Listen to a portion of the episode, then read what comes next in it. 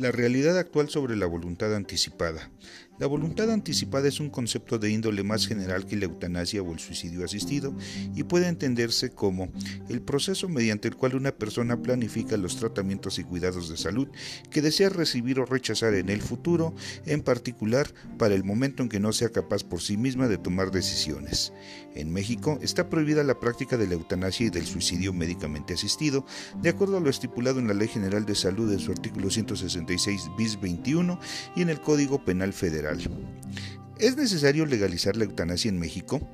Esta es la primera pregunta que nos viene a la mente cuando comenzamos el debate. Los partidarios convencidos de la necesidad de que ésta se legalice plantean que el argumento poderoso a favor de la eutanasia es permitir al paciente poner término a un sufrimiento innecesario y degradante que no le permitirá llegar a un final con dignidad y paz, situación que atenta contra su dignidad como ser humano. Lo anterior implica de igual forma a que el paciente no tenga que ser sometido a un acoso terapéutico producto de procedimientos médicos para mantener a un paciente con vida cuando no tiene esperanzas de recuperación. ¿Cuáles son los principios éticos involucrados? El principio ético fundamental y en debate es el denominado principio de autonomía, que consiste en el derecho que tienen las personas a decidir sobre su propio cuerpo, incluida la decisión de cómo. Este principio se contrapone con la visión de la medicina tradicional, que considera que el médico es el único que debe decidir sobre los tratamientos que más convienen a sus pacientes, sostenido este paradigma también en el juramento hipocrático, aunado a la visión religiosa que ha sido también un elemento en este debate. ¿Qué avances existen en nuestro país?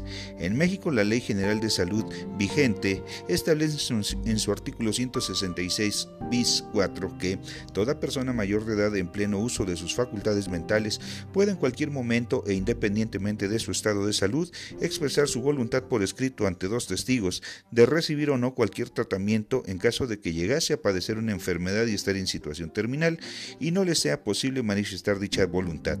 De forma complementaria la misma ley en su artículo 166 bis 6 estipula que la suspensión voluntaria del tratamiento curativo supone la cancelación de todo medicamento que busque contrarrestar la enfermedad terminal del paciente y el inicio de tratamientos enfocados de manera exclusiva a la disminución del dolor o malestar del paciente.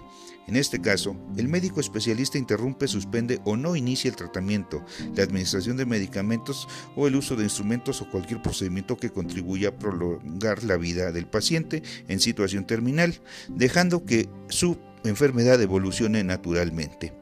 Desde enero del 2008 existe la Ley de Voluntad Anticipada para el Distrito Federal, que, junto con su reglamento, buscan garantizar que la voluntad anticipada de los pacientes terminales sea respetada, protegiendo en todo momento la dignidad de la persona.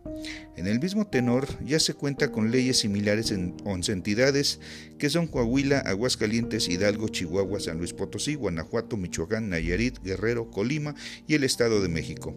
En general, en todas estas leyes se prohíben las conductas que tengan como consecuencia el acortamiento intencional de la vida, sino a reconocer el derecho a rechazar el tratamiento terapéutico obstinado y a recibir los llamados cuidados paliativos. En otras palabras, procuran una eutanasia pasiva.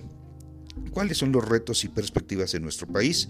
En México un reto principal es el de incrementar el alcance de la legislación existente sobre voluntad anticipada, en el sentido de ampliar la gama de opciones a las que se tendría derecho dentro del principio de autonomía.